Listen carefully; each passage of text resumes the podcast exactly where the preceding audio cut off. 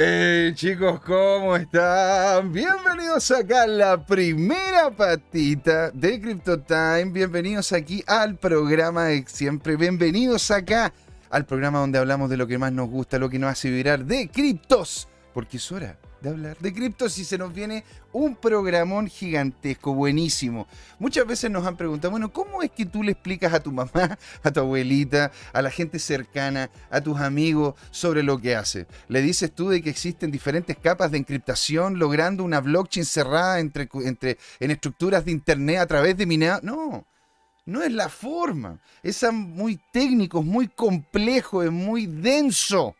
Por eso mismo, ¿verdad? Decidimos hacer la conversación con don Diego Vera, ¿no es cierto? Que vamos a tener con él, vamos a estar con él en la primera patita. Él, como creador del Budín Semanal, ¿no es cierto? Un, un newsletter que nos llega de forma consistente a lo que estamos, ¿verdad? Inscritos en buda.com y nos va explicando, nos va desgranando, digiere, ¿no es cierto? Con anterioridad lo que son las noticias, temas importantes y qué es lo que deberíamos, ¿verdad? Aprender y saber antes de, de hecho, empezar siquiera a involucrarnos en el mundo cripto. Vamos a hablar cómo es que lo conversa él, cómo es que lo hace, qué es lo que ha ido aprendiendo con años ya vinculado con la industria y con un background incluso anterior a lo que es Buda.com. Con el gran Diego Vera vamos a estar en la primera parte y en la segunda señoras y señores, vamos a estar con los análisis, las noticias, el FOMO, el food y todo lo que nos va a querer comentar, ¿verdad? El grande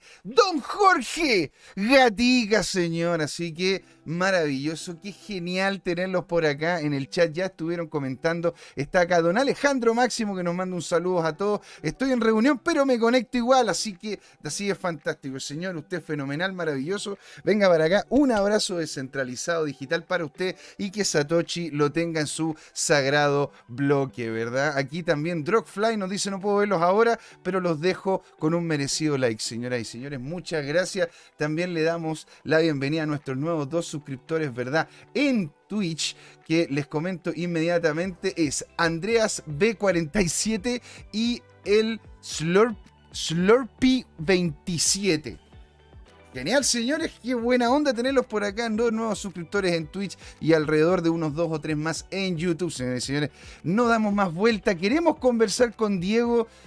Nos vemos después de la intro, los queremos mucho. Esto es Crypto Time, es hora de hablar de criptos.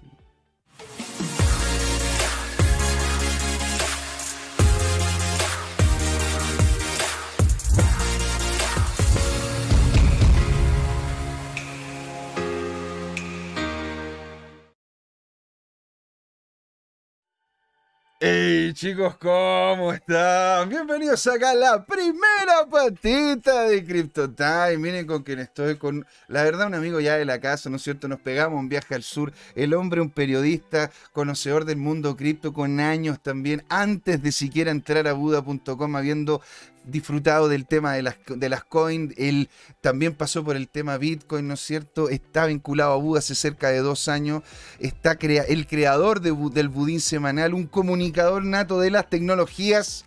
Don Diego Vera, ¿cómo está, señor? Ah, oye, qué, buena introducción, eh, José, muchas gracias. La verdad es que me halagas. Eh, el Budín Semanal, en todo caso, ya existía cuando llegué a Buda, existía como newsletter nosotros le pusimos Godín semanal para que no, para que no se confunda, pero bueno, muchísimas gracias.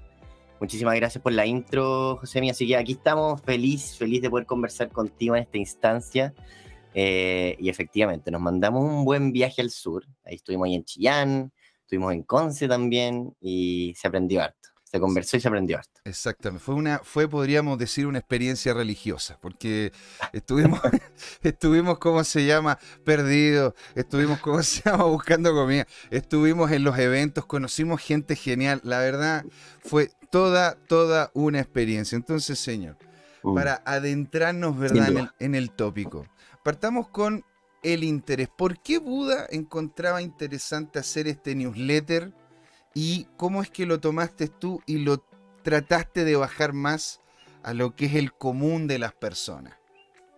Bueno, ¿por qué pude encontrar interesante hacer este newsletter? El newsletter la verdad es que ha pasado por, muchísimas fases. Eh, antes, de, antes de que yo estuviera en Buda, eh, era muy distinto. De hecho, pueden ir a revisarlo en el blog de Buda, que hoy día es blog.buda.com. Ahí, si es que bajan mucho, mucho, mucho, mucho, van a encontrar eh, los newsletters antiguos, ¿cierto? Yo entré a Buda en.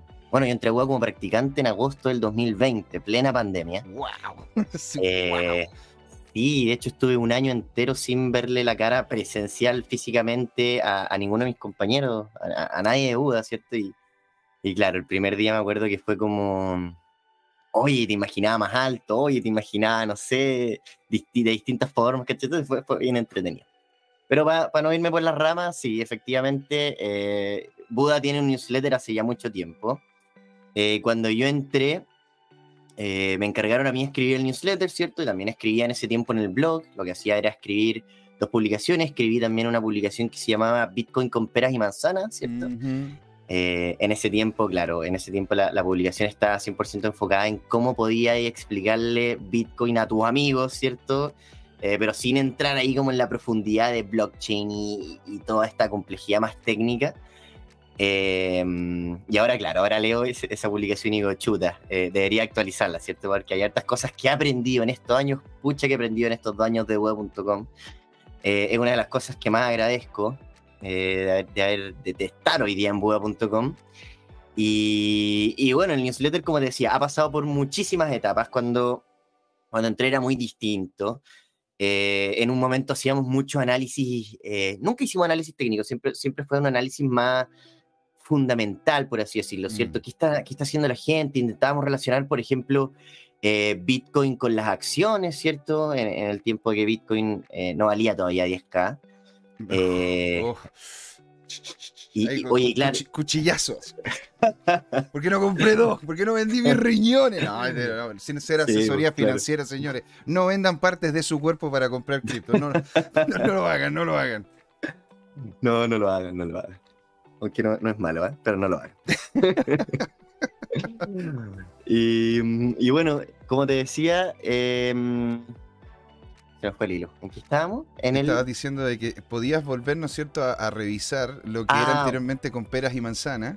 Sí, bueno, no, claro, lo que te decía es que nosotros hacemos siempre análisis y en ese momento me acuerdo de un newsletter que hicimos que era, eh, que me gustó mucho y, por, eso, por eso lo traigo a, colación, que era un, newsletter sobre la diferencia entre el volumen de las acciones, ¿cierto?, de la bolsa en Chile y el volumen de las acciones de Bitcoin, ¿cierto? Y fue un newsletter que recibió mucho cariño. La gente decía, oye, qué bueno poder conocer cómo, poder relacionar Bitcoin, que generalmente se ve algo como muy global, ¿cierto? Muy en Estados Unidos, muy mundial, y pocas veces se trae a Chile, ¿cierto? Como pocas veces podemos ver como comparaciones de Bitcoin o el volumen transado o, no sé, la cantidad de Bitcoins eh, emitidos, ¿cierto? En comparación con cosas, eh, fenómenos chilenos, ¿cierto? Con la bolsa, ponte tú, eh, no sé, con el Banco Central chileno, cosas así, ¿cierto? Yo creo que uno de los acercamientos más recientes, por, ponte tú, o, podríamos decir que hemos tenido a cripto fue cuando el Banco Central empezó a hablar sobre la posible creación de una moneda digital de Banco Central, ¿cierto?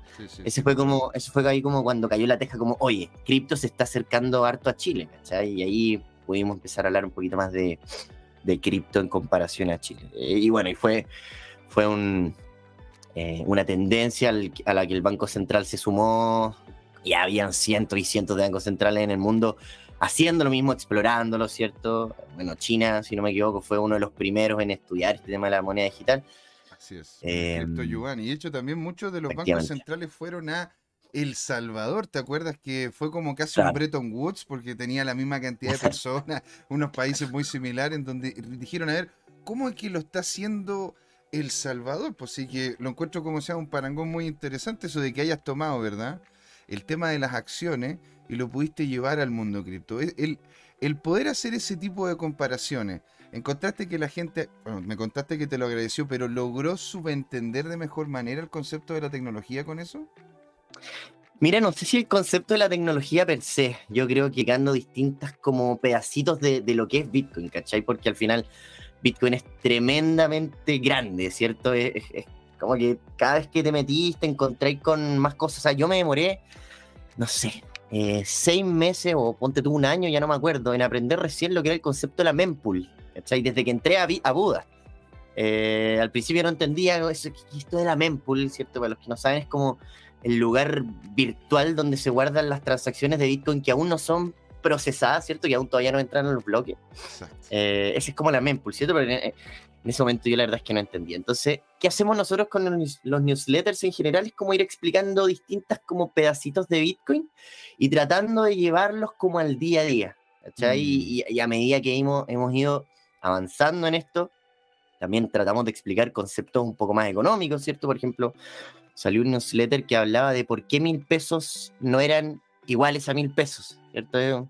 Un newsletter que, que también me gustó mucho eh, y que hablaba, no tiene nada que ver con el efecto cantillón, ¿cierto? Que, que, claro, uno podría pensar el tiro como, ah, sí, obviamente, porque claro, la inflación, después no. Por ejemplo, hablaba en un momento con, con, con un personaje del Banco Central, eh, que no puedo revelar su nombre, eh, y él, e, él me, me, explicaba este fenómeno y ahí yo lo conocí. O sea, por ejemplo, mil pesos del banco X, o un millón de pesos ya, del banco X, no son lo mismo que un millón de pesos del banco Y, ¿cierto? ¿Y, y, mm. por qué? Decía yo, onda, no, no entiendo, explícame por favor, deleítame. Y al final todo tenía que ver con la confianza, ¿cierto? O sea, cuánto confía no solamente la sociedad, sino el mismo Banco Central en esa entidad financiera, ¿cachai? En comparación con la otra. Mm. Porque vale más, obviamente, ese millón de la entidad con más confianza que de la entidad con menos confianza, ¿cierto? Mm. Bueno, y, no los voy a seguir spoileando, ese newsletter está en blog.uda.com, obviamente pueden ir a revisarlo. Em, pero hay varios, ¿cierto? También existe uno de invierte como ardilla, eh, que... Invierte como ardilla. ¿ya? Sí, ¿y, por qué como ardilla? Porque las ardillas eh, son una de las mejores inversionistas del de el mundo natural, ¿cierto? del, reino animal. ¿Por qué? Porque las ardillas cuando entierran las, em, las frutos secos, ¿cómo se llaman? La, no son almendras, la, las almendras, las bellotas. las bellotas, claro, las bellotas. Eh, entierran las bellotas, ¿cierto? No me acuerdo qué porcentaje era, pero ponte tú que el 60-70% de todas las bellotas que enterraron se les olvidaron. Claro. Se les olvidan. ¿Cachai? Entonces, obviamente guardan algunas para invierno, que se acuerdan dónde están. E incluso, este es un dato súper curioso, las ardillas eh, hacen hoyos falsos y hacen como que entierran eh, bellotas para que los otros animales y las otras ardillas crean que están ahí, pero en verdad no. Entonces al final es para que no se las roben, ¿cierto? Y para que no les quiten la comida. Em, es como tener un hash, ¿no? Es como llegar así, es como tener. llegáis así. No, no, no, no era nadie, era, era, era este otro lado. Era en otra parte, claro. Eh, bueno, entonces, como se le olvida el 70%, ponte tú, de, de, todas las bellotas que entierran, se comen solo el 30%, después esas bellotas se transforman en árboles que dan incluso más bellotas. O sea, una rentabilidad, ponte tú, una bellota dará millones y millones de bellotas cuando se convierte en árbol, ¿cierto? Cientos de años después. Entonces, es es la mejor inversión que puede hacer una ardilla para sus, eh, para sus hijos, para sus nietos, para sus bisnietos, etcétera, etcétera. Entonces, por eso yo, yo en ese newsletter, la, la, tesis que se plantea era, oye, invierte como ardilla, ¿cierto? Si es que vas a comprar Bitcoin, hazlo, déjalo ahí, descansar, tranquilo. Em, eh, y, y, después ve los resultados eh, en el futuro, ¿cierto? Tampoco estamos diciendo que se va a demorar en ver resultados cientos de años como, como se demoraría un, árbol en crecer, obviamente. Pero el concepto creo, creo que se logra entender, ¿cierto? O sea, al final es una inversión a largo plazo que, que, que no es porque está ese concepto siempre, como de, ah, invierto en Bitcoin, me voy a hacer millonario mañana, ¿cierto? Y eso también lleva, lleva al tema de, de la estafa, ¿cierto? De, de, las rentabilidades aseguradas que, que vemos lamentablemente harto en el mundo de cripto, que es como, bueno, y hubo un momento en YouTube, no sé si se acuerdan, mm. donde hackearon incluso cuentas de, de YouTube y de Twitter de, de, personajes muy famosos. Elon Musk incluso estuvo metido, o sea, no Elon Musk, sino que hackearon cuentas de Elon Musk, que obviamente estos hackers se hicieron pasar por Elon Musk. Y, y decían, oye, envíame, no sé, 0,1 Bitcoin y te voy a duplicar esos 0,1. Claro, eso fue en Twitter, ¿no? Fue en Twitter y también pasaba mucho en YouTube. Yo soy bueno a YouTube, me encanta YouTube, siento que en YouTube es como esta librería donde uno puede aprender absolutamente lo que sea. Desde la época de los de los tutoriales de Loquendo, que era Hola chicos, Hola en este tutorial. Desde esa época hasta el día de hoy, donde, ya las animaciones son tremendas, o sea, se ha visto un avance como en la calidad de producción y una profesionalización, obviamente, y esto llegó con todos los ads, tremenda en YouTube. Em, pero claro, estaban estas estafas de, oye, te envío un Bitcoin, o sea, mándame uno, te mando dos, ¿cierto? Está, está, están todavía estas personas que dicen, oye, eh, pásame tus bitcoins o pásame el acceso a tus cuentas y yo te aseguro que en una semana te voy a dar una rentabilidad de 100%. No existe eso, no mm. existe. O sea, porfa, que quede muy claro que las rentabilidades aseguradas no existen, especialmente en cripto, que es algo tremendamente volátil. O sea, por favor, por favor, no existen las rentabilidades aseguradas y, y la mejor manera de que te vaya bien con cripto o con Bitcoin, en verdad, es estudiando, aprendiendo, leyendo, ¿cierto? A las personas que ya llevan más tiempo metidos, preguntándoles, oye, no sé, ¿sabéis qué? Preguntando en Twitter, estando metido ahí en las conversaciones, aprendiendo un poquito más cada día, porque de un día para otro es muy difícil, porque como decía, es tremendamente amplio este, este mundo. Y, también, fíjate que es muy técnico. Ah, mira, acá como se llama don Jorge nos manda un saludo, nos dice, claro, que eran bellota, y te dice, ah, tengo yo, Diego, el mejor negocio. Diego, envíame dos Bitcoin y yo te devuelvo uno. Estamos, estamos calzados, estamos calzados. Oye, Esa es la estafa inversa. La estafa inversa. El ser clarito que es una estafa. Oye, mira, Ahora, ya más o menos entendiendo, ¿verdad? ¿Cuál es el nivel de conocimiento, lo que has hecho, cuánto tiempo te has vinculado con la industria y cómo también has crecido dentro de ella? Yo quería preguntarte, a ver, ¿cómo es que se podría bajar el tema a lo que es el poderle explicar a tus seres queridos? Por lo general, ¿no es cierto? Y a mí me ha pasado, a ti también te ha pasado. Llega, llega, llega, llega tu madre, tu padre, tu abuelo, abuela, qué sé yo, y te dice, sobre todo ahora que se viene, ¿no es cierto?, la junta navideña, se van a juntar todos en la mesa y van a decir, oye, bueno... A mí no me invitaron. Eh, no me invitaron, me dijeron, no, habláis mucho de Bitcoin, no, no te queremos en la mesa. No te queremos. Pero por eso bien, porque, porque claro, hay gente que de hecho no entiende, entonces dice, va a hablar de nuevo de esta cuestión. y me ha pasado, pues como, no, pero es que bueno, esto se puede ver por blockchain. Ah, pero entonces, ¿cómo es que tú podrías bajar la explicación de lo técnico a lo mundano en relación a lo que es la blockchain como tal. ¿Cómo es que lo intentas también explicar de forma recurrente en el budín semanal? ¿Qué es lo primero que nosotros, como gente que está vinculada con la industria, le podría explicar a alguien completamente neófito, desconocedor de esto? Oye, esto es lo que es a grandes rasgos para ir empezando a bajar el tema. Eh, ya mira, aquí yo creo que hay un par de aristas. Mm. Eh, primero decir que bajo mi punto de vista, blockchain es una palabra que ha sido tremendamente marqueteramente mal utilizada. Mm, estoy de acuerdo. ¿A, qué voy con esto? Es que hay, mucho negocio ahora que dice, negocio como tecnológico, que, que dice como, oye, nosotros usamos blockchain, confía en mí porque usamos blockchain, ¿cachai? Entonces, es como el tema de la inteligencia artificial. Ahora todo el mundo le pone inteligencia artificial a todo, ¿cachai? En su momento fue la Big eh, Data, ¿te acordás que también estuvo claro. no, no, pero es que aquí hay Big Data, entonces, ¡wow! Era la cuestión que tenías que tener en el proyecto. Claro, claro, y no todos necesitan Big Data quizás, y no todos necesitan inteligencia artificial, y no todos necesitan blockchain. De hecho, yo me acuerdo que, no, me acuerdo bien dónde lo leí, pero, pero era Vitalik, Vitalik Buterin, el creador de Ethereum, el que decía que cuando se le acercaban a él con proyectos que querían armar sobre Ethereum, ¿cierto? Sobre la blockchain de Ethereum, el gallo lo primero que les preguntaba después de que estas personas le picheaban el proyecto era ya. Ahora explícame por qué no podrías hacer esto en un Excel. ¿Por qué necesitas blockchain y no un Excel? Y hay muchos que han como, eh, bueno, no sé. Entonces, bueno, primero decir eso, que, yo creo que blockchain es una palabra que está a veces muy mal utilizada y, y, que hay que tener, tener un poquito de ojo ahí con, con, quién la usa, ¿cierto? ¿Para qué la usa? Porque blockchain no necesariamente es sinónimo de descentralización. Pueden haber blockchains privadas, ¿cierto? Blockchains centralizadas. Por ejemplo, el... Eh, el CEN, ¿cierto? El centro, ¿cómo, se llama este gallo que distribuye energía en Chile? No me acuerdo. Lo voy a buscar aquí eh, rápidamente. CEN, ¿cómo sería? Sería sí. ¿Ya? Sí, el. A ver, el CEN Chile. A ver. Coordinador Eléctrico Nacional. Coordinador Eléctrico, ya, perfecto. Coordinador Eléctrico Nacional. Bueno, ellos usan blockchain eh, para llevar como la contabilidad de todos sus temas, ¿cierto? Pero obviamente es una, una blockchain privada. Eh, bueno, y, y, como todos sabemos, Bitcoin funciona sobre blockchain también. Pero hay una tremenda, tremenda diferencia entre la blockchain que usan estos gallos y la blockchain que usa eh, Bitcoin, ¿cierto? O la, blockchain que usan también otras criptos. Al final, ¿qué, ¿qué es blockchain? Blockchain, estoy yendo como Estoy, yendo al revés, estoy yendo, estoy yendo. No, no, estoy yendo sí, de lo general a lo particular. Blockchain al final es, es, como un. Es una manera de guardar datos, ¿cierto? Es como una manera de.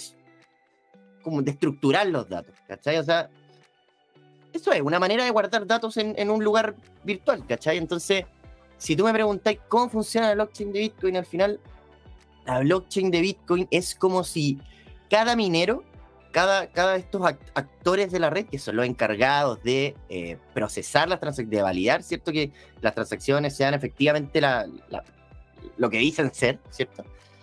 Eh, tiene una copia. Entonces, bueno, al final cada nodo en verdad tiene una copia, tiene una copia de, blog, de, de, de esta blockchain, ¿cierto? ¿Y qué es la blockchain? La blockchain guarda las transacciones que han ocurrido en Bitcoin desde que se creó, desde que pasó la primera transacción, ¿cierto? En 2009 pasó la primera transacción y desde ese momento la blockchain de Bitcoin guarda todas las transacciones en una cadena de bloques, por eso se llama blockchain. Entonces se van como encadenando, ¿cierto? Entonces una después está relacionada con la otra y con la otra y con la otra y con la otra y con la otra. Y uno al final puede seguir, ¿cierto? Este como lineamiento o esta, o esta como esta ruta, ¿cierto? Hasta como el, primer Bitcoin emitido, el primer bloque, etcétera, etcétera. Entonces al final lo que es, cómo funciona la blockchain de Bitcoin es que es una es como un libro contable, ¿cachai? Es como un libro contable estos de papel de toda la vida, donde la gente va sacando la contabilidad, pero descentralizado, porque cada nodo tiene una copia. Entonces, cuando ocurre una transacción, se consulta la blockchain, oye, esta cuestión es así, sí, así, ya, y después se guarda ahí esa, mm, esa transacción. Entonces, al final es un, es un libro descentralizado para para llevar la cuenta de qué está pasando, ¿cachai? Y una vez que queda en blockchain, después se vuelve inmutable. Ya nadie puede cambiar esa, ese, resultado o ese acuerdo al que se llegó. Eso me preguntan mucho, en la red. si me dicen, porque yo utilizo la palabra inmutable, ahora de a poco he utilizando algo que no lo puedes cambiar, algo que está ahí, que está eterno. Mm. Pero, ponte tú, me dicen ellos, pero ¿cómo, cómo es eterno? ¿Y cómo le explicarías a, esa, a, a, tus parientes, a, tu mamá, a tu papá, a la gente que te rodea, cómo es que logra, ¿no es cierto?, esta tecnología decir que algo es eterno, porque onda, a mí me dijeron, a mí me han dicho, ¿no es cierto?, nada es eterno, nada es infinito, ni nada es para toda la vida. Entonces, ¿cómo es que tú le podrías bajar eso de sí, es eterno por X o Y motivo. ¿Cómo lo harías tú para poderlo, ¿no es cierto?, facilitar la, conversa. Claro, eterno así de para toda la eternidad. yo creo que yo creo que quizás es mucho. Quizás quizás cuando, cuando, explote todo, eh, no creo que vaya a seguir siendo eterno, ¿cierto? Pero yo creo que. alien. Cuando lleguen los aliens y, y, la visión del mundo cambie. Cuando los aliens nos conquisten, ya no van a seguir siendo eternos. Vayan a llegar con su propia moneda, ¿cierto? Claro. Eh, Omnicoin. No sé. Esa está buena, está buena. Trademark es mía. No le... Estoy jodiendo. Pero, ¿cómo, lo explicas tú, no es cierto? Mira, ah, yo, yo, creo que en vez de, eh, claro, en vez de eterno yo diría inmutable, ¿cierto? ¿Por qué inmutable? Porque mientras haya una persona corriendo esta, este software de Bitcoin, ¿cierto? Este, corriendo Bitcoin, ¿cierto? El programa de Bitcoin, eh, va a existir todavía ese registro, ¿cachai? O sea, y este registro es algo que se guarda de manera descentralizada. Eso significa que todos los que participan en la red tienen una copia de este registro, ¿cierto? Mira, es una base de datos que se va guardando en los computadores de, los distintos actores de la red, ¿cachai? Entonces, mientras esta red siga existiendo, que, eh, paréntesis, es la red más grande y más segura del planeta Tierra que jamás en la vida ha existido, es virtualmente inhackeable. O sea, y, por qué digo virtualmente inhackeable? Porque sí puede llegar alguien y decir, ¿sabéis que yo quiero tomar el control de toda la red de Bitcoin? Quiero tomar el control de más del 50% de la red de Bitcoin y así quiero controlar qué bloques entran, ¿cierto? Y qué, o sea, qué transacciones entran y, cuáles no. Eh, entonces llega un actor y obviamente el resto de la comunidad, el resto de los mineros, el resto de los nodos se van a dar cuenta que hay un actor eh, malicioso, ¿cierto? Atacando a la red, que está intentando quedarse con el poder de la red. Y es carísimo atacar Bitcoin. O sea, es... El otro día lo conversaba con Cristóbal Pereira, que es, es, un, es un, grande de, de Ethereum, maneja a la perfección. un gran saludo, a, gran saludo a Cristóbal Pereira. Eh, y, y, él me explicaba, me decía, bueno, es que intentar tomar el control de Ethereum cuesta, pero es que decenas de millones de dólares como por minuto. O sea, una estupidez. Es una cuestión que tú decís, no existe este nivel de plata aquí a, a mil años, ¿cachai? Entonces, claro, se puede hacer, pero efectivamente lo, el, el, valor real de Bitcoin al final es la comunidad que está detrás de Bitcoin. ¿cachai? O sea, los mineros no se van a dar cuenta que están atacando la red y una vez que se acabe el ataque van a decir, oye, ¿sabéis que hagamos un fork? Que al final es como romper y decir, mira, este gallo intentó hackear y desde que este gallo intentó hackear, pongámonos de acuerdo y vámonos por este otro lado, que es la red que efectivamente era la red verídica, ¿vos cachai? Mm. Eh, y por eso es eterno, o sea, no eterno, sino que por eso es inmutable, porque alguien sí puede intentar cambiarlo, un actor malicioso que tenga infinita plata, Monte, tú sí puede intentar cambiarlo, pero la comunidad va a decir, oye, no, eh, ¿cómo se te ocurre, cachai? Nosotros vamos a seguir nuestro camino, que es el camino verídico y va a seguir ahí, y, van a seguir los registros ahí eh, apilándose, por así decirlo, ¿cierto? Hasta el fin de la historia de la humanidad, o sea, hasta que Bitcoin, hasta que llegue una nueva ultra super, hasta que lleguen los aliens al final. Es una cosa así. Ahora, ¿y cómo es que, porque, ok, explicar Bitcoin hasta cierto punto como, como, como es este libro mayor que dices tú contable, que está, ¿no es cierto? Es que eso es blockchain al final. Claro, y, este blockchain, la, gracia es que lleva la contabilidad de este archivo que tiene como una huella digital que no puede cambiarse al igual que los, igual que los, billetes que tienen un código de serie, ¿no es cierto? No hay otro billete que tenga ese mismo código de serie. Si es así es porque uno de ellos dos es falsificado. Pero ¿cómo es que das el siguiente paso? Porque ahí ya empieza a complejizarse la situación. ¿Cómo es que pasas de explicar netamente Bitcoin, que es un, es un activo puntual que hace algo en específico, a explicar Ethereum, ponte tú, ¿cachai? Que eso ya es... Sí, mira, eh, yo no soy, yo soy para nada experto en Ethereum. Eh, y, experto tampoco en nada. no, no, está bien, está bien. Pero digo yo. No soy experto en nada y, conozco mucho menos de Ethereum de lo que conozco de Bitcoin. Em, entiendo un poco la lógica detrás de Ethereum, obviamente. Entiendo, eh, entiendo eh, que cambiaron de proof, of, de proof of Work a Proof of Stake, ¿cierto? Pero quiero volver un poquito atrás y, quiero como hacer como una diferencia, ¿cierto? Porque lo que, lo que te expliqué, lo, que estábamos hablando recién es cómo funciona blockchain, ¿cierto? Cómo funciona esta, este libro contable, ¿cierto? Pero eso no es Bitcoin per se. Mm, ok como que yo, si, a mí me preguntan qué es Bitcoin, yo trataría de llevarlo como a, algo mucho más práctico. Yo trataría de decir como, así como la primera impresión es simplemente es, es el dinero de Internet. ¿Cachai? Porque es como el comparativo del dinero de Internet. Tú en Internet hoy día puedes enviar mails de Santiago a Hong Kong en tres segundos. En, lo, que, en lo que se muere el lag que, que tiene tu proveedor de Internet, ¿cierto? podéis enviar correos, podéis chatear en tiempo real, ¿cierto? Etcétera, etcétera, etcétera, pero hoy día no puedes enviar valor, enviar eh, plata, enviar plata con la misma velocidad que lo podía hacer con los correos y eso no tiene ningún sentido. O sea, ¿cuánto tiempo llevamos en esto ya? O sea, hoy día tú te vas al sistema Swift, al sistema bancario, ¿cachai? Y se demoran días. y te aparte que te cobran un porcentaje de lo que quieres enviar, ¿cierto? Y, y es un sistema casi que de mensajería como de, los, de las cartas, ¿cierto? Yo, yo hago la comparación como, como que el cartero te lleva la carta, porque literal como que los bancos hablan entre sí, los bancos son como los nodos, ¿cachai? Hablan entre sí hasta que llegan al banco de destino y mientras más lejos más te vayan. final, acá, acá no. Tú tenés, por ejemplo, Lightning Network, que es, es como un eh, mira, se llama protocolo, o sea, claro, se llama solución de segunda capa de Bitcoin, pero como un programa que funciona sobre Bitcoin, ¿cierto? que te permite, porque ya aquí hay que volver. Tú cuando envías Bitcoin de un lugar a otro se demora aproximadamente 10 minutos, ¿cierto? Que es lo que se demora eh, en procesarse ese bloque, o sea, en procesarse esa transacción, bla, bla. Que no es necesario, según yo, entrar en detalle cuando entrar en detalle técnico cuando está explicando Bitcoin. es lo, lo peor que uno puede hacer porque te empiezan a preguntar sobre cada minucia técnica.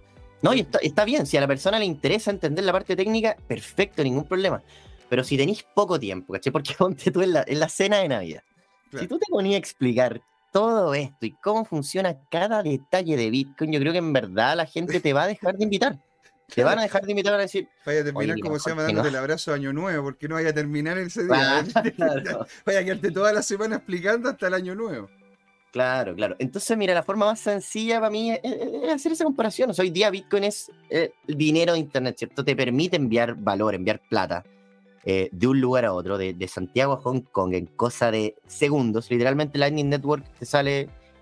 O sea, se demora 5, 10, 5 segundos. O sea, yo he visto videos donde incluso es más rápido que Visa o que, o que Master. y, de hecho, a ver, ¿y cómo es que eh, porque me dicen, y es mucho más barato. Y es mucho más barato. Ahora, ¿cómo? Pero porque me dicen, bueno, pero es que yo ya ocupo internet. ¿Me entendí diciendo yo? Yo aquí el abogado del diablo, ¿no es cierto? Yo como la contraparte de lo que diría, no sé, mi, familia, mis seres queridos. pero es que yo ya envío plata por internet, ¿me entendí? O sea, yo me meto a internet y si le quiero mandar una, una plata a alguien, utilizo el banco y algunos incluso familiares míos más avesados me dicen, bueno, en el caso de que yo quiera enviarle plata a alguien con el que no tengo una cuenta corriente y quiero que le llegue el tiro, ocupo, ocupo PayPal, o le, va, o le mando un Venmo, o le mando alguna... Al... ¿Por qué debería entonces utilizar Bitcoin? Explícame cuál es la diferencia entre una y otra. Bueno, primero, primero claro, ahí tenía el tema... Dejemos un poquito PayPal de lado para volver después a PayPal, pero mm. tení el tema de que, claro, en Chile somos tremendamente privilegiados. O sea, el sistema bancario en Chile funciona pero muy bien en comparación al resto de Latinoamérica. Así es. Eh, tú mandáis una. Yo, te mando a ti, por ejemplo, 10 mil pesos eh, desde mi banco, que es el banco A, a tu banco, que es el banco X, ¿cierto? No, por, no tienen por qué ser el mismo banco. Y literalmente esa transacción se demoró, ¿cuánto? 5 segundos. O sea, rapidísimo. ¿cachai? Pero al final es cambiar un 0 por un 1, es algo que está automatizado, ¿cachai? Al final es como un acuerdo, porque, porque claro, efectivamente los bancos tienen en Chile un nivel, no sé si un nivel tecnológico, pero tienen un acuerdo donde las cosas sí funcionan bien. Pero en Perú no es así. En Perú se demora horas una transacción, de, de, un banco a otro. Entonces, efectivamente en Chile funciona, funciona bien, ¿cierto? Eh, no en todas partes del mundo funciona bien y Chile es una excepción, te diría yo, eh, dentro de los países en vías de desarrollo, ¿cierto? O subdesarrollados, digamos las cosas como son. Eh, entonces, claro, Chile sí, Chile sí tiene un sistema bancario bastante bueno. Eh, pero ¿qué pasa cuando quería enviar dinero al extranjero, cierto? Eh, ahí tenéis PayPal y ahí entra PayPal y me dice, ok, si yo te envío un PayPal me sale, bueno, te cobran también, te pegan un, palo, pero, pero también lo podía hacer. o por ejemplo, oye, pero ¿por qué voy a pagar con Lightning Network si tengo las tarjetas de crédito y me funciona perfecto, o las tarjetas de débito me funciona perfecto, ¿cierto? Yo estos tres casos caen dentro de un mismo saco. Y pasó acá en Chile. ¿Se acuerdan? No me acuerdo, creo que era el año pasado, que se cayó Transbank. Se cayó, Transbank y la gente no podía sacar plata, no podían pagar.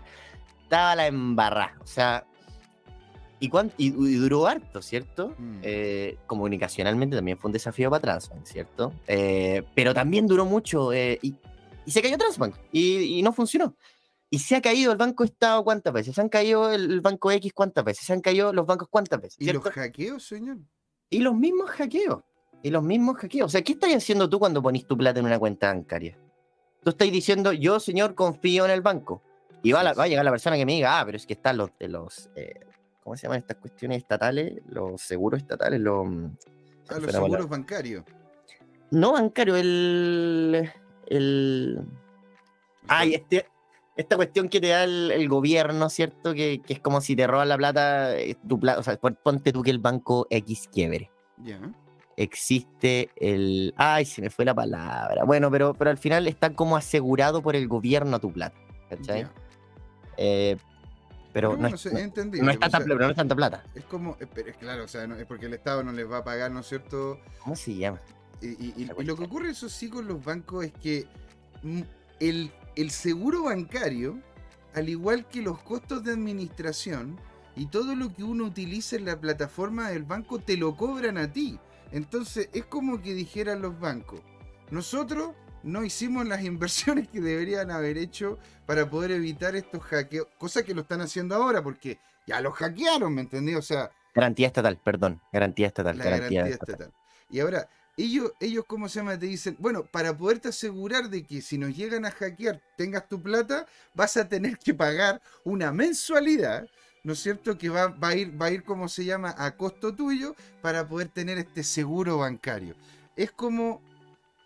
Ah, es como que yo me subiese a un taxi y me dijera el taxi, yo le voy a cobrar 100 pesos el minuto, pero le voy a cobrar un poquitito más porque como no ha arreglado el auto, si llegamos a chocar, por lo menos usted tiene el seguro de que, de que le va a llegar a su familia y va a poder solucionar sus problemas. Entonces uno dice, pero es que, man, tú estás acá, ¿verdad? Haciéndome el servicio a mí de transporte. ¿Por qué tengo que pagarte más por algo que deberías tú entregarme de la mejor calidad? ¿Cómo es que puedes tú, ¿no es cierto?, en esta, en esta cena familiar, en esta comida familiar, explicar a la gente, mire, entiendo de que usted vea, ¿no es cierto?, los bancos, y sobre todo aquí en Chile, como algo fantástico, como algo realmente eh, que le puede solucionar los problemas de forma fácil. Pero mire esta solución, que es más sencilla, es más barata y es más segura. Aquí don Jorge nos dice garantía estatal, aquí nos comentó. Son, 200, son 200 UF por cada banco y hasta 400 UF en total. Es decir, que te pueden solventar más o, o sea, menos de 18 mil dólares. Imagínate. O sea, Imagínate. O sea, a mil pesos, digamos, ¿no es cierto? En su momento a mil pesos el dólar, qué sé yo, serían 18 millones de pesos. O sea, ¿cuánta gente tiene más de 18 millones de pesos en su cuenta corriente? 18 millones de pesos en su cuenta corriente. Si usted tiene 50 y lo hackean, le llegan 18 y, menos, porque ahora, ¿cómo se llama? El dólar está menos. Y, y, eso es, de hecho, lo comenta muy bien don Jorge, en caso de corrida bancaria. No ah, necesariamente tiene que ser el banco que se cayó, porque si no es un tema vinculado con ese banco en específico que hizo las cosas mal. Y como privado tendría que él, hacer frente a esto. Entonces, sí, sí, de corrida bancaria ¿Cómo harías tu explicación de aquello en esta comida familiar ficticia que estamos, que estamos, que estamos imaginando en, diciembre? Sí, mira, en verdad son varias listas. Primero, el tema de la corrida bancaria, tengo entendido que, claro, que este, esta garantía estatal responde en caso de que ponte tú un banco X, eh, cualquier banco, ¿cierto? Banco Pepito, de un día para otro digas, ¿sabes que yo me voy de Chile, nos vemos? O que lleguen todos al mismo tiempo y que quieran sacar su plata, ¿cierto? Porque ese es otro problema. ¿Qué pasa si hoy día llegan todos al banco A y dicen, oye, ¿sabéis que ya no confío en el banco A? Eh, quiero que me devuelva mi plata. Eh, lo que, bueno, lo que pasó con FTX, ¿cierto? Que al final FTX no tenía la plata. Está exactamente lo mismo. Si tú vas a un banco y pedís al mismo tiempo la plata de todos sus, usuarios, el banco no la tiene, porque así funcionan los bancos, ¿cierto? Una, una cuestión que se, llama fractional reserve o reserva fraccionada, fraccionadas. Eh, entonces no, no tienen la plata. Eh, bueno, Bitcoin no es así. Bitcoin, aparte que tú, el banco, como decía ahí perfectamente tú, que eh, el banco te cobra por todo. O sea, ni hablar del banco, este, el banco que es eh, del patito, ¿cierto? El banco te cobra por todo. bueno, el banco del patito te cobra cuando sacáis plata, cuando enviáis plata, cuando, cuando miráis la tarjeta, cuando dejáis la tarjeta lejos tuyo, pues va por todo. y bueno, y esa fue también una de las eh, las posibilidades por qué se logró bancarizar a tanta gente, ¿cierto? Con, con la famosa cuenta root. Eh, pero, pero eso es otro tema. Eh, pero los bancos en general te cobran por todo, ¿cierto? Te cobran por mantención, etcétera, etcétera. Te cobran también por seguros extra. hoy día existe una ley en Chile, que es la, ley de, la nueva ley de fraudes, que salió en 2020, que sí efectivamente te cubre, si es que, por ejemplo, me robaron la tarjeta de crédito y alguien me sacó no sé, se usó todo el cupo, ponte tú que tenía un cupo de 5 millones y ¡pum! usó todo el cupo. Y yo no me di cuenta. Yo tengo X tiempo para llamar al banco, creo que son 30 días, si no me equivoco, para llamar al banco, no, estoy seguro de los días, para llamar al banco y decirle, oye, banco, me pasó esto, ¿cachai? Y el banco va a decir, ok. La ley dice que en los cinco primeros días desde que tú notificas, el banco está obligado a devolverte 35 UF, que son como un millón cien, más o menos, ¿ya? Y después tienen 7 días más para devolverte el resto. ¿Cachai? Ponte tú que si te robaron 10 millones, tienen 7 días más para devolverte los 9. Es una ley que la verdad es que yo encuentro que, es bien, o sea, está muy bien. Y, esa misma ley te dice, oye, los bancos no pueden obligarte a, tomar un seguro, ¿cierto? Y está ahí el tema. Yo cuando saqué una cuenta corriente en un banco que no voy a decir el nombre, yo llegué al banco y le dije, oye, eh, quiero sacar una cuenta corriente, mi primera cuenta corriente como, pucha, que, incluye tarjeta de crédito, ¿cachai? Yo siempre tenía cuenta vista. Ya, y la cuestión, pero ¿sabéis qué me dijeron? es obligación que saque un seguro. Claro. Y yo, ¿cómo? ¿Y yo, ¿cómo es obligación? No, es obligación que saque un seguro porque si no, no te podemos sacar la cuenta corriente. Y yo, ¿qué? Bueno, y saqué el seguro y pagué el seguro, ¿cachai? Porque estas son prácticas políticas que lamentablemente se usan eh, en los bancos, etcétera, etcétera, ¿cachai? Bueno, Bitcoin no es nada así. No es nada así. Tú cuando tenés Bitcoin tenés dos posibilidades. Dos grandes posibilidades, ¿cierto? O, la, o lo compras en un exchange centralizado, ¿cierto? Vas con tu tarjeta, deposita un exchange como Buda.com, ¿cierto?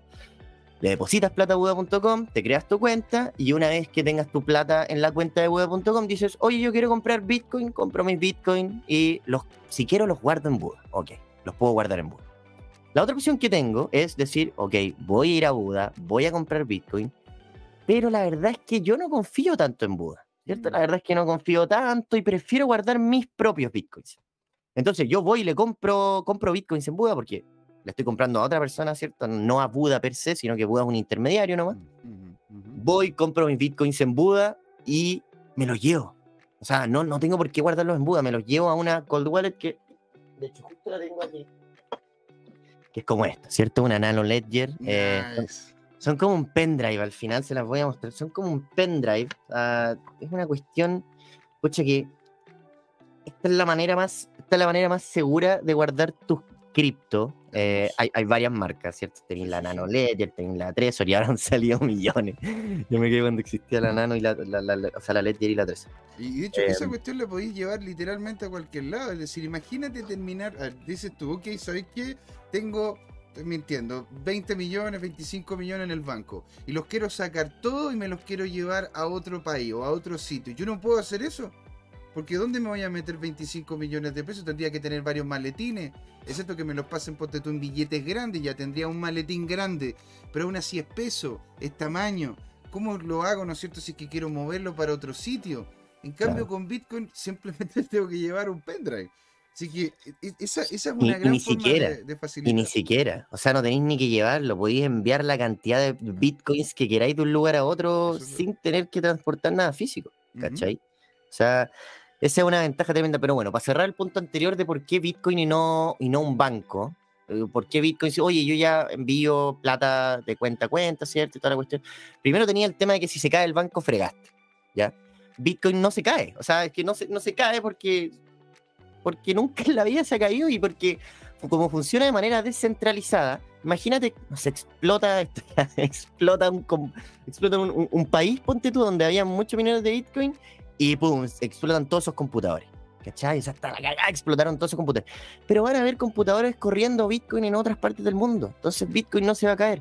¿Qué pasa si pasa exactamente lo mismo? Estamos poniéndonos obviamente en un escenario tremendamente apocalíptico, pero imagínate, no sé, pum, el Banco de Chile tiene un problema gigante, lo hackean, no se puede recuperar y se fue.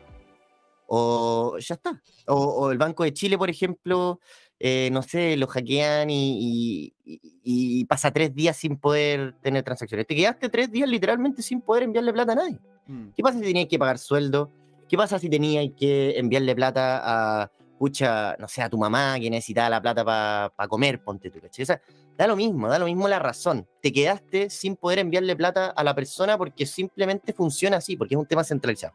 Con Bitcoin no, con Bitcoin vaya a poder enviar los Bitcoins en cualquier minuto, segundo y centésima y milésima de segundo del día, porque no importa, Bitcoin siempre está arriba. Ese es un tema, ¿ya? Bitcoin no se cae. Lo mismo pasa con Visa, que si se cae Visa ya no podéis pagar, etcétera, etcétera. Lo mismo pasa con PayPal. Se cae PayPal, no podéis pagar. Aparte que PayPal igual te pega un palo eh, y literalmente vale menos de un centavo de dólar enviar la cantidad que quieras de Bitcoin por Lightning Network, ¿cierto?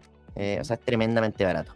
Porque no depende, por ejemplo, la red de Bitcoin no depende de la cantidad de Bitcoins que estés enviando, sino que es como una comisión que te cobran solamente por pasar por ahí, ¿cierto? Por usar la red. Eso es un tema. Y el segundo tema es que si tú, o sea, es un tema de confianza, ¿cierto? Como partíamos esta conversación diciendo, oye, el Banco Central confía más en un banco que en otro banco. Tú también. O sea, ¿Tú en qué banco confías más? En Argentina pasa que la gente ya no confía en ningún banco, en ningún banco. O sea, y acá en Chile pasa algo muy particular, que la gente sí confía en los bancos, ¿cachai? Eh, y perfecto que confíe en el sistema financiero y que tengamos un sistema financiero robusto, bacán, bacán, ¿cachai? Pero ¿va a siempre ser así? No lo sé, no lo sé. ¿Y en quién confía uno más que en uno? En nadie, ¿cierto? O sea, si tú quieres guardar, si tú quieres estar 100% seguro que a tu plata no le va a pasar nada, oye, agarra tus bitcoins, ¿cierto? Y guárdalos en uno de estos ledgers, en uno de, en uno de estos cold wallets, y te dejaste de preocupar. Porque cuando tú lo guardas en exchange centralizado, también tienes que confiar en los exchange centralizados, ¿cierto? ese, ese, de hecho, también es un gran punto. Aquí don Yerko Pinchera nos dice, ¿cómo explicaría, ¿no es cierto? Un grande como Yerko. Grande lo, Yerko. Lo que, lo que sería la explicación, esta tecnología en esta hipotética, ¿verdad? Cena navideña, ¿verdad? Y dice él, abro comillas, el correo postal evolucionó hasta ser un mail. Los billetes evolucionaron hasta ser Bitcoin. Bitcoin, dos puntos. Intercambiamos llaves en vez de moneda. Estas llaves abren unas cajitas que se llaman bloques, que tienen otras llaves dentro que aseguran las transacciones. Así que eso es como el hombre. Oye, qué tremendo, qué tremendo, Yerko. Está muy buena esa explicación. Está muy buena. Así que maravilla. Y mira, entonces tú le estarías explicando, o sea, ya le explicamos, ¿no es cierto?, Bitcoin en, la dinámica del funcionamiento, ¿verdad? El tema de la seguridad, el tema de la, ¿no es cierto? Ya se lo explicamos en, comparación con el concepto de la parte bancaria, ¿verdad? ¿hay, alguno, ¿Hay alguna otra bajada que tú dijeras, mira, esta es necesaria de revisar referente a esta tecnología para que por lo menos eh, incite un inicio de interés, un inicio de, ganas de saber un poco más de esto y que te digan, oye, ¿sabes qué, Diego? Estoy hablando esta cuestión el otro día y me llamó la atención porque me, hizo clic también en esta, otra, en esta otra temática. ¿Cuál dirías tú? Porque tenemos el tema de los bancos, el tema de la seguridad. ¿Cuál sería alguna otra temática que dijeras tú, esta es la mejor manera de poder bajar lo que es blockchain, lo que es cripto, lo que es Bitcoin a una persona común, una persona querida, pero que no tiene conocimiento técnico referente a esto? Es que blockchain, eh, es que claro, ahí te tiraste tres conceptos que yo considero que son diametralmente distintos. O sea. Bitcoin, blockchain y cripto son distintos. Y de hecho ahora, ahora está muy famosa esta separación de cripto y Bitcoin, ¿cierto? Después de lo que pasó con mm. FTX, con Luna, con Terra, todo el tema. Bueno, con Celsius. ahora, como que, bueno, los maximalistas de Bitcoin hay mucha más gente que se está pasando a Bitcoin desde cripto, ¿cierto? Mm. Eh, y eso yo, yo creo, si me preguntáis a mí personalmente, yo creo que es algo como muy parte de los ciclos también, ¿cachai? Que obviamente ahora como que estamos volviendo a los fundamentales, ¿cierto? Que es también un llamado que, que nosotros hemos hecho en Buda, como, oye, no olvidemos por qué está Bitcoin acá, ¿cierto? No olvidemos por qué partió todo esto. Eh, y aparecieron los NFTs, y aparecieron las DAO, y, y bacán tecnología, y que se cree, y que se intenta innovar, ¿cachai? Pero son cosas distintas. Entonces yo me centraría en, hablar un poquito de Bitcoin, ¿cierto? Y yo creo que muy bien, tú, lo dijiste muy bien, o sea, está el tema de la descentralización, de que yo no tengo que, Bitcoin no se cae, puedo enviar plata cuando quiera. Está el tema de, em, de, la seguridad, ¿cierto? Si yo no, no, tengo que confiar en absolutamente nadie, porque guardo mis criptos yo mismo, ¿cierto? Está el tema de la velocidad, o sea, si quiero enviar plata al extranjero me demoro tres segundos, literal, nada, o sea, y, y me sale baratísimo. Y y eso es el tema, o sea. Y está. Y, eso, yo creo que esos son los temas principales, eh, Gran JM. No sé si. El otro día me acuerdo que conversamos y, tú me dijiste un tema que no, me logro acordar, pero muy, muy bueno. Em, pero para mí esos son los temas principales. Bueno, tú me mandaste también una, la explicación que hacía Axel Kaiser, ¿verdad? Sobre esta cuestión de Ah, claro. ¿Verdad? Eso, eso lo encontré, eso lo encontré muy bueno porque, porque habla, ¿no es cierto?, de que es lógico que en estos momentos en donde el, dinero escasea, sobre todo en dinámicas inflacionarias, la gente tienda a tomar mayores resguardos y no haya tanto dinero dando vuelta para proyectos con posibilidades, sino, con sino proyectos que son realidades. ¿Cachai? Entonces, yo entiendo de que eh, se esté moviendo la gente al mundo cripto y por eso encuentro interesante en estos minutitos que nos quedan, ponte tú que nos quedan como unos 10 minutitos, poder, ponte tú a hacer la bajada de una explicación para alguien que no tenga idea. ¿Cuál es la diferencia entonces entre, una, entre Bitcoin y una cripto? ¿Es, ¿Es, Bitcoin una cripto? ¿Y qué pasa con estas criptos, no es cierto, que son, que son Ponzi? ¿Son todas iguales? ¿Hay algunas cripto que no sean Bitcoin, que son proyectos serios? Porque al final, no sé, pues están, ya, arrestaron al tío, al tío Samuel, ¿verdad? En las Bahamas. Y eh, posiblemente este, haya problemas en crypto.com. Binance está parando todo lo que es el tema del, de la industria. Entonces, ¿cómo le explicáis a alguien que constantemente en las noticias le están diciendo, esta gente te quiere cagar, esta gente te quiere hacer daño? Pero entonces tú decís, bueno, que entonces para eso me quedo, me quedo con mi peso y, tranquilo. Sí, es, es un desafío, como te decía, es un desafío comunicacional el tema de, de, lo que hoy día está pasando. Y yo no le he hecho la culpa a los medios. O sea, yo he visto cómo han crecido los medios en Chile desde que entré a Buda. O sea, cuando me acuerdo cuando empezamos a mandarle las noticias a los medios de comunicación, la única, las únicas noticias que veíamos eran cosas malas sobre Bitcoin, cosas malas sobre cripto, ¿cachai? Y uno decía, weón, pero es que ya, no es culpa de ellos, ¿cachai? No saben, no lo entienden y no tienen por qué entenderlo porque es un tema tremendamente complejo, ¿cachai? Qué cristiano de tu parte, ¿eh? Padre, perdónalos. No, pero es que saben lo que hacen. Es que es verdad, o sea, obviamente que uno le da rabia y se muerde y dice, pero ¿por qué estos gallos están diciendo que esto es una estafa si no lo entienden? Pero es que no lo entienden, ¿cachai? No lo entienden y, y ahí uno tiene que salir con los argumentos a explicar calmadamente por qué el argumento que esa persona dijo está malo, ¿cachai? Em, pero claro, uno se da cuenta el tiro cuando es un argumento que viene desde alguien que no entiende realmente a cuando es un argumento que alguien que lo entiende pero no está de acuerdo. Y está perfecto si alguien no está de acuerdo, ¿cachai? Pero, eh, claro, volviendo a tu pregunta, ¿cuál es la diferencia entre cripto y Bitcoin? Bueno, Bitcoin es la primera criptomoneda, ¿cierto? Entonces, Bitcoin es una criptomoneda, Bitcoin es la primera red, la primera criptomoneda eh, que existió jamás en la vida, em, creada en el 2009, o sea, creada en el 2008, ¿verdad? el, white paper nació en el 2008, pero empezó a funcionar en el 2009. Em, y de a partir de ahí empezaron a nacer todas estas otras criptomonedas nació Ethereum, ¿cierto? Nació Cardano, Bitcoin Cash, que es un fork de, Bitcoin también, eh, Litecoin, que también fue de las primeras.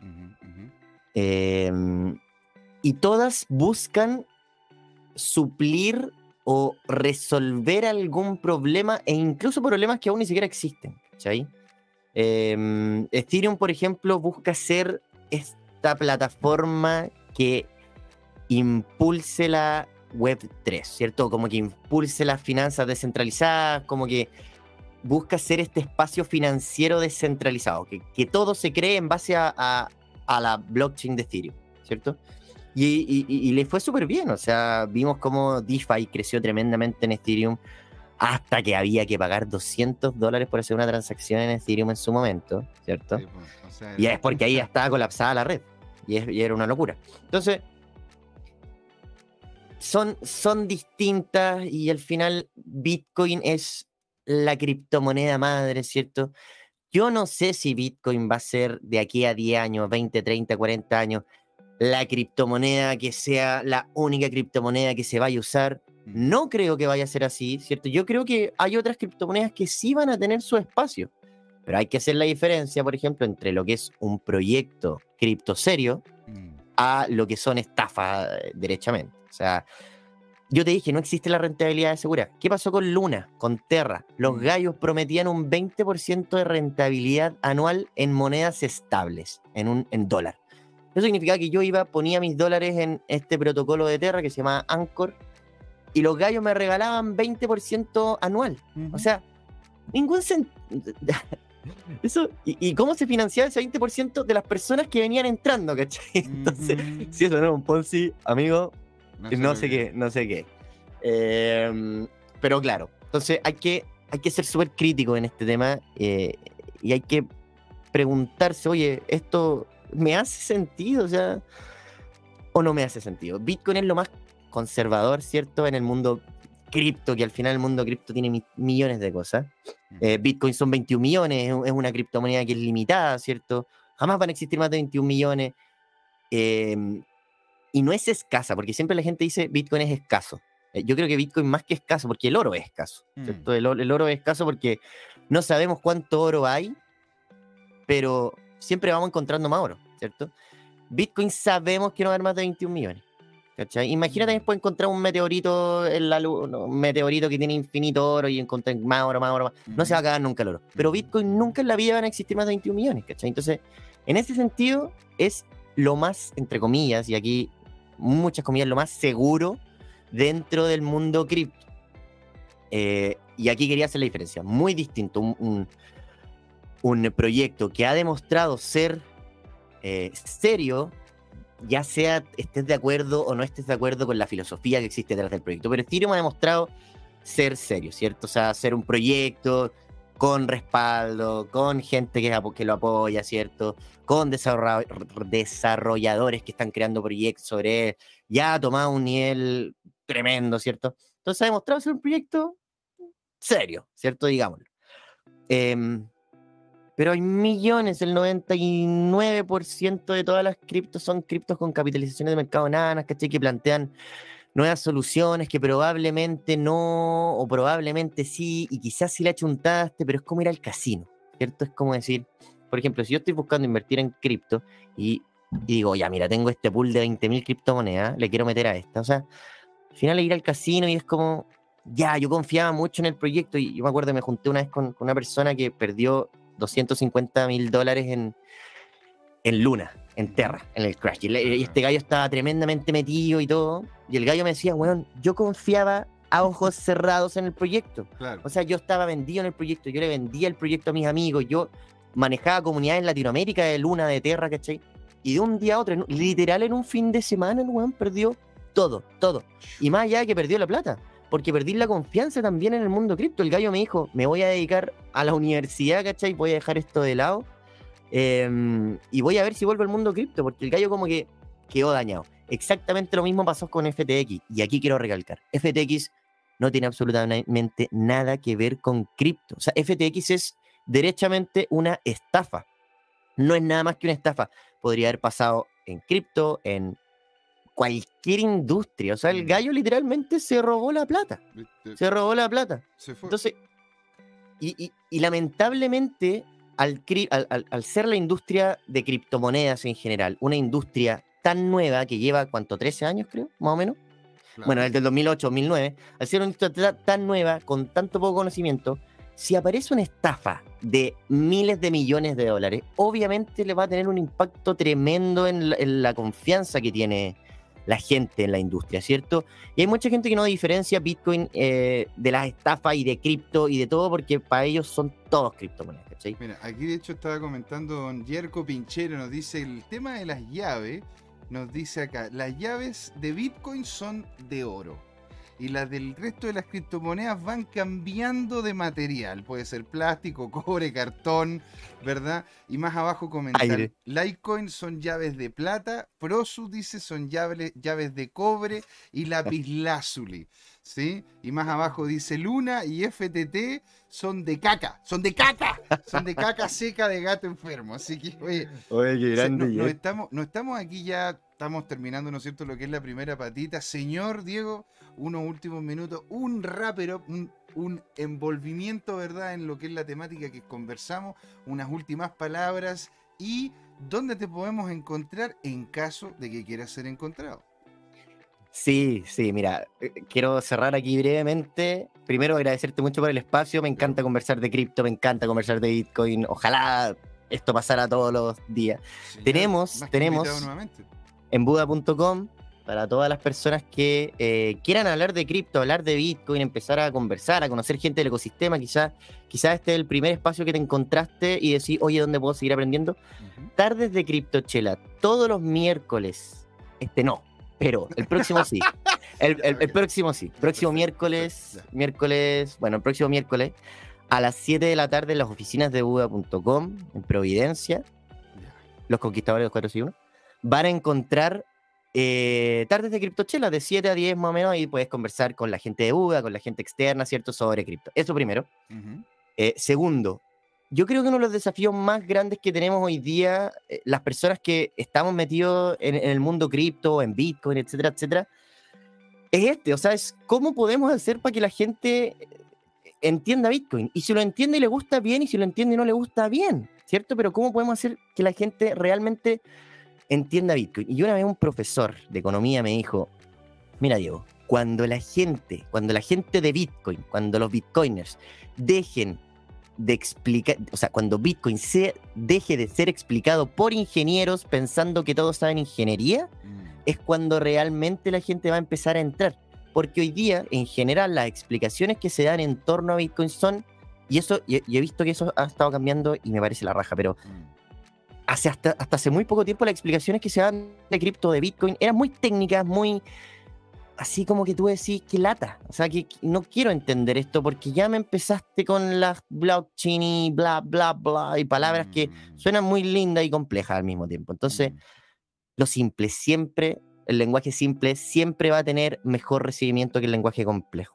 Eh, eso, así que una invitación, por supuesto, a todas las personas que estamos acá, que nos gusta hablar de cripto, que nos apasiona este tema, tratemos de contarle a la gente, pero en simple. Y si vemos que a la gente no le interesa y se nos está aburriendo, ok, ya está, ¿cierto? Pero eso, bueno, eh, nada, agradecerte, JM, un grande, ¿cierto? Eh, por este espacio y los dejo invitados también eh, a seguir a las redes sociales de Buda.com, en Twitter, Instagram, Facebook y YouTube. Y si me quieren seguir también en Instagram, me encuentran como... me cambié el nombre hace poco. Antes, antes, era el Dieguito Vera, ¿ya? pero ahora es de guion bajo y Ego Vera, por si les ah. interesa.